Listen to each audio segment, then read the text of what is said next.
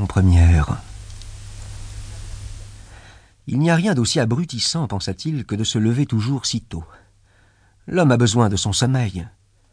Et dire qu'il y a des voyageurs qui vivent comme des femmes de harem. Quand je retourne à l'hôtel l'après-midi pour noter les commandes, je trouve ces messieurs qui n'en sont encore qu'à leur petit déjeuner. Je voudrais voir ce que dirait mon chef si j'essayais chose pareille. Je serais congédié immédiatement. Qui sait d'ailleurs si ce ne serait pas une bonne affaire. Si je ne me retenais pas à cause de mes parents, il y a longtemps que j'aurais donné ma démission. Je serais allé trouver le patron et je ne lui aurais pas mâché les choses. Il en serait tombé de son bureau. Voilà encore de drôles de manières. S'asseoir sur le bureau pour parler aux employés du haut d'un trône. Surtout quand on est dur d'oreille et qu'il faut que les gens s'approchent tout près. Enfin, tout espoir n'est pas perdu. Une fois que j'aurai réuni la somme que mes parents lui doivent, cela demandera bien cinq ou six ans, je ferai certainement le coup. Et alors, un point, on tourne la page. En attendant, je dois me lever pour le train de cinq heures. Il regarda le réveil qui tic-taquait sur le coffre. Dieu du ciel, pensa-t-il. Il était six heures et demie et les aiguilles continuaient d'avancer tranquillement. La demi était même passée. Six heures, trois quarts n'étaient pas loin. Le réveil n'avait-il donc pas sonné? Du lit, on pouvait voir que la petite aiguille était bien placée sur quatre heures. Le réveil avait bien sonné. Mais alors Grégoire avait pu dormir tranquillement malgré ce carillon à fracasser les meubles. Tranquille, non. Son sommeil n'avait pas été tranquille. Mais il n'en avait dormi que plus fort. Oui, mais maintenant.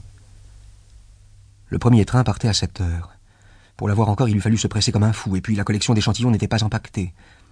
Enfin, en ce qui le concernait lui-même, Grégoire ne se sentait pas remarquablement dispos. Et puis, même s'il avait attrapé le train, la colère du patron était inévitable, puisque le garçon de course avait attendu Grégoire au train de cinq heures et prévenu déjà la maison de son oubli. C'était une créature du patron, un individu servile et bête. Alors. Et s'il se faisait porter malade? Mais c'était fort ennuyeux, et cela semblerait bien suspect, car depuis cinq ans qu'il était dans la maison, Grégoire n'avait jamais eu la moindre indisposition. Le patron viendrait avec le médecin des assurances, il reprocherait aux parents la fainéantise de leur fils et couperait court à toute objection en arguant des affirmations du médecin pour lequel il n'y avait jamais de malade mais seulement des paresseux. Se tromperait-il d'ailleurs tellement en l'occurrence? Grégoire se sentait parfaitement en forme. N'eût été ce besoin de dormir. Vraiment superflu après une si longue nuit? Il avait même un appétit singulier.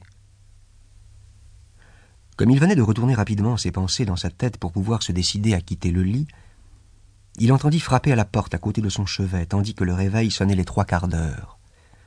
Grégoire appelait-on. C'était sa mère.